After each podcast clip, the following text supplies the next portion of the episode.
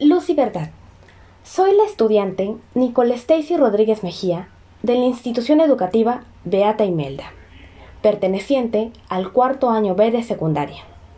En esta ocasión les leeré el poema Y te busqué por los pueblos.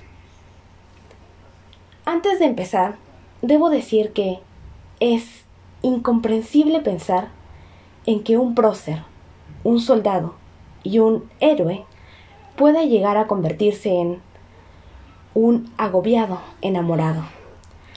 Dentro de esta conjetura, sitúo al revolucionario, liberal, demócrata, el apóstol de la independencia cubana, el maestro José Martí, autor de este poema, donde, por muy contrario que parezca, es plasmado un tema no asemejado y se podría decir totalmente fuera de sus visiones políticas, el amor.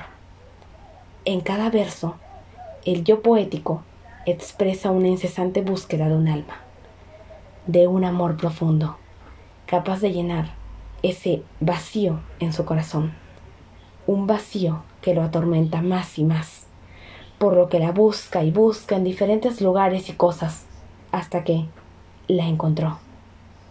Pues recuerda que el alma de su amada es quien llena su pecho.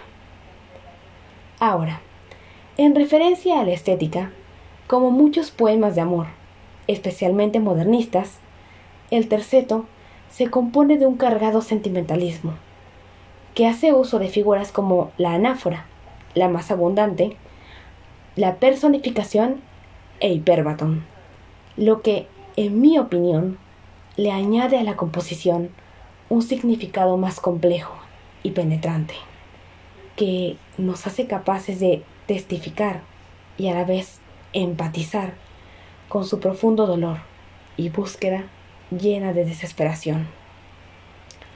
A continuación, procederé a leer el poema.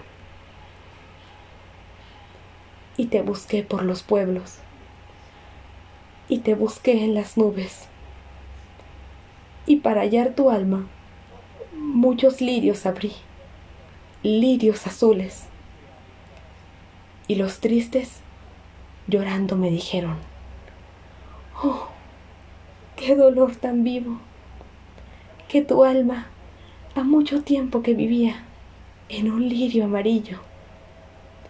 Mas dime, ¿cómo ha sido? ¿Yo mi alma en mi pecho no tenía? Ayer te he conocido y el alma que aquí tengo no es la mía.